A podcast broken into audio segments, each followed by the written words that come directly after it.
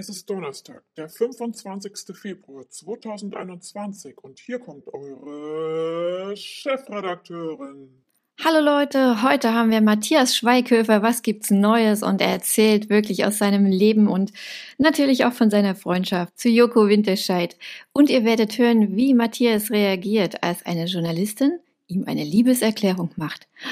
Wie kann eine Journalistin sowas nur tun? Ich sag auch nicht, wer es war. Hört selber rein.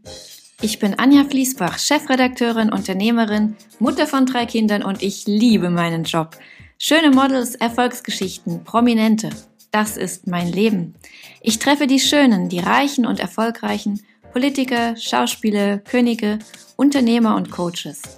Alle Menschen sind interessant und jeder hat seine Geschichte und das hier ist meine. Matthias Schweighöfer ist ein wirklich cooler Typ, einfach sehr nahbar. Er tourt immer durch die Städte, wenn ein neuer Film von ihm rauskommt, und das passiert ja nun wirklich sehr oft. Dadurch trifft man ihn einfach fast schon jährlich, kann man sagen, manchmal zweimal im Jahr. Er geht dann durch die Kinoseele und macht dann Promotions und er ist da auch offen, wenn man ihn auch mal rechts und links was nebenbei fragt. Er ist auch super lustig, antwortet sehr ironisch manchmal. Es macht immer wieder Spaß. Schweighöfer hatte ja auch nicht so eine ganz leichte Kindheit. Er ist, als er drei Jahre war, auch ähm, haben sich die Eltern getrennt. Das erleben ja leider viele und er zog dann mit seiner Mutter nach Frankfurt-Oder und später nach Chemnitz. Er ist also ein Ostkind. Aber trotzdem hat er zu seinem Vater in Berlin immer sehr guten Kontakt gehabt. Und auch später, als er dann selber liiert war, war er dann auch 14 Jahre mit ein und derselben Frau zusammen, der Angelika, das war eine Regieassistentin. Und da ist er 2009, hat er da bei Nauen einen Vier-Seitenhof gekauft und ja, aber dann kommen natürlich die Kinder, wie es so ist. Sie sind jetzt so zwölf beziehungsweise sieben, acht Jahre alt. Und ja, dann kam leider doch eine Trennung. Und heute ist er mit Ruby zusammen. Das ist eine Schauspielerin, Ruby Ophi. Und ihr könnt da auf Instagram das immer ganz gut verfolgen. Die sind da ja auch total nett und sie ist ja auch sehr hübsch. Also ihr findet da ihre direkten Accounts äh, auf Instagram. Matthias selber hat eine Million Abonnenten. Das sieht ganz gut aus. Ganz besonders gut hat mir gefallen sein Weihnachtssong mit den Kindern, die das ein bisschen falsch gesungen haben. Also könnt ihr gerne mal reinhören. Und im Augenblick hat er ja sehr viel zu tun mit seinem neuen Film Army of the Dead. Aber der kommt erst im Mai, glaube ich. Also er kommt auf Netflix, wohlgemerkt. Ich bin mir nicht ganz sicher, aber es heißt Mai.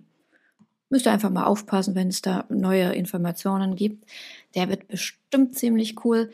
Man kann da auch so ein paar Szenen schon sehen auf Instagram, guckt mal rein. Nichtsdestotrotz, soziale Medien hin oder her, es ist ja wichtig, dass man auch immer noch ganz klassische Interviews führen kann, um dann auch die Magazine, die Zeitungen, die Zeitschriften damit zu bestücken. Und das ist mit Matthias auch immer super.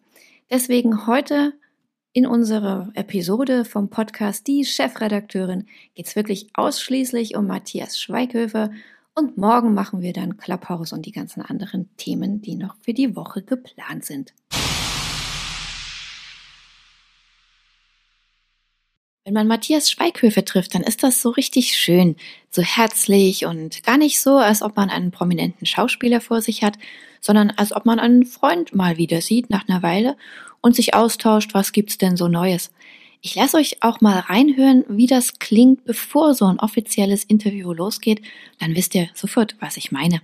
Tag, hallo. Man versinkt förmlich in Satz. Hallo. Ja, da sind wir wieder zusammen.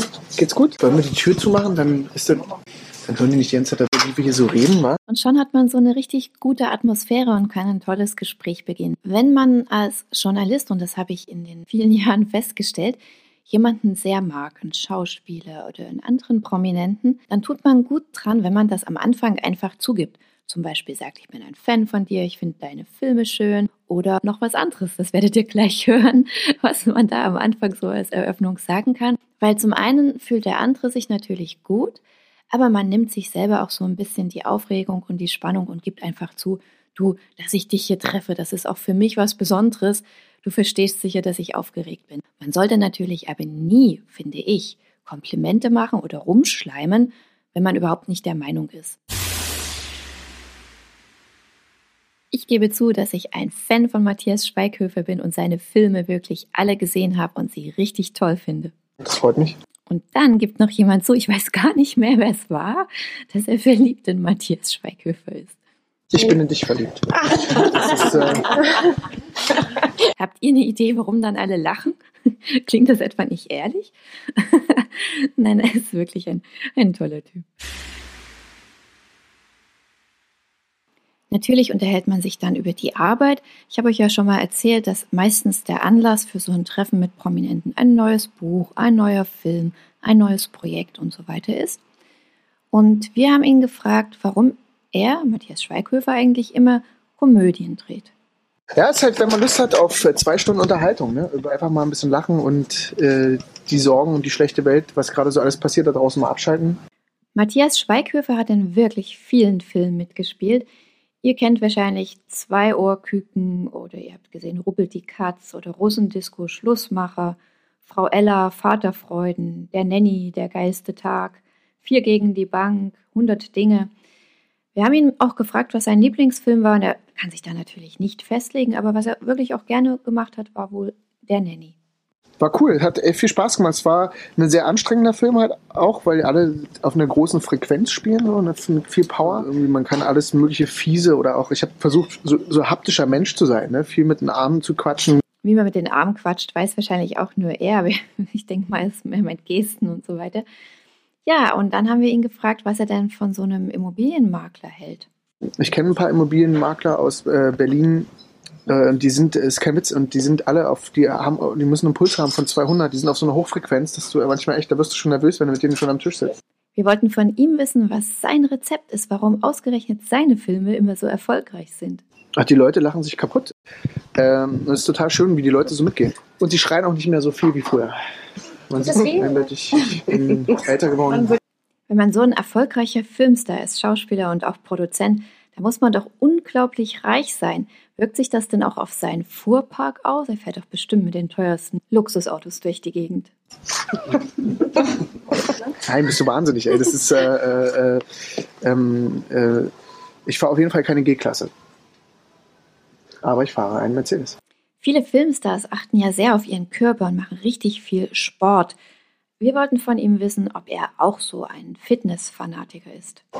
Nee, eigentlich nicht. Ich bin wirklich wenig zum Sport gekommen. Ich wollte immer mal eine Sexszene machen, wo eigentlich eine Frau einen Typen verkloppt. Das fand ich eigentlich gut, dass man so eher sowas zeigt, dass ein, irgendeine internationale Immobilientante mit viel Geld einfach sich Männer nimmt, einen Man-Eater und einfach den auch aufs Maul hauen kann, wenn sie Bock hat.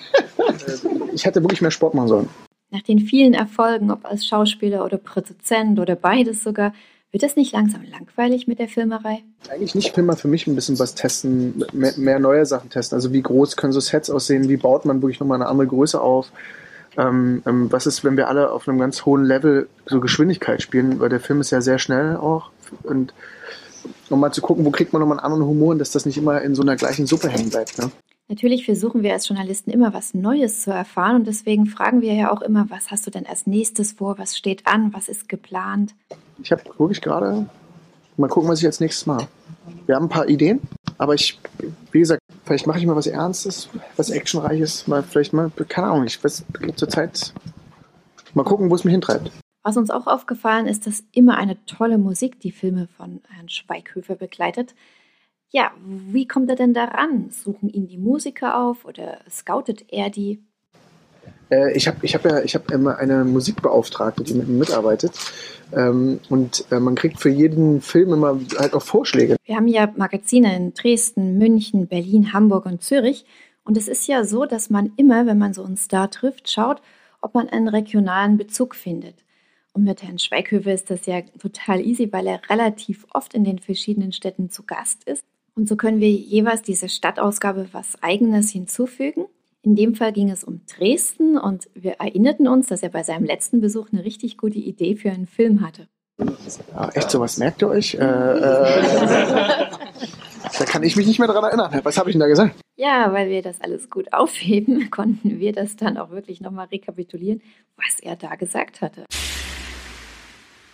Ein Film, ein Thriller über die Semperoper, wie äh, in der Semperoper die Menschen umgebracht werden und daraus eine Liebesgeschichte sich entwickelt. Da hat er aber gestaunt, dass wir das noch wussten und war begeistert von seiner eigenen Sache. Wäre mal eine gute Idee, zum Beispiel. Ne? Ein Krimi in der Semperoper, warum nicht? Und da wollten wir natürlich noch wissen, wie das war mit Joko und Klaas. Er ist ja befreundet mit Joko und da gab es ja so einige Gerüchte. Genau, da wir die Frauen getauscht haben. Sowas natürlich nicht. Äh, wir haben, äh, er hat äh, geholfen, eine Couch hochzutragen beim Umzug. Und dann haben wir festgestellt, dass wir Nachbarn sind. Und so sind wir, so haben wir uns kennengelernt, indem wir uns immer so zum Playstation-Spielen verabredet hatten. Und fertig. Männerabende, Bier, Chips, Pizza. So eine vertraute Männerfreundschaft war das. War denn da Klaas nicht eifersüchtig? Nee, da gab es Klaas auch gar nicht zu der Zeit. Klaas kam später erst. Da war ich noch sein Klaas. Och, das klang ja richtig traurig.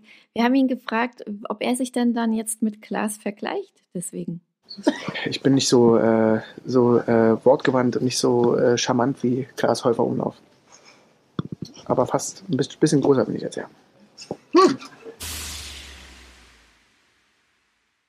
So, ihr Lieben, das war's für heute. Ich danke für eure Aufmerksamkeit. War doch cool mit Matthias, oder?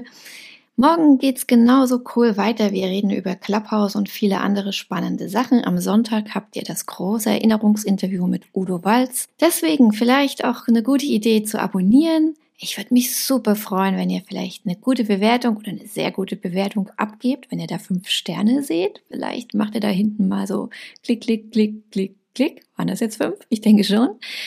Oder ihr sendet diesen Podcast einfach als Empfehlung an Freunde. Das wäre super. Wir hören uns morgen, ihr Lieben. Ich freue mich auf euch.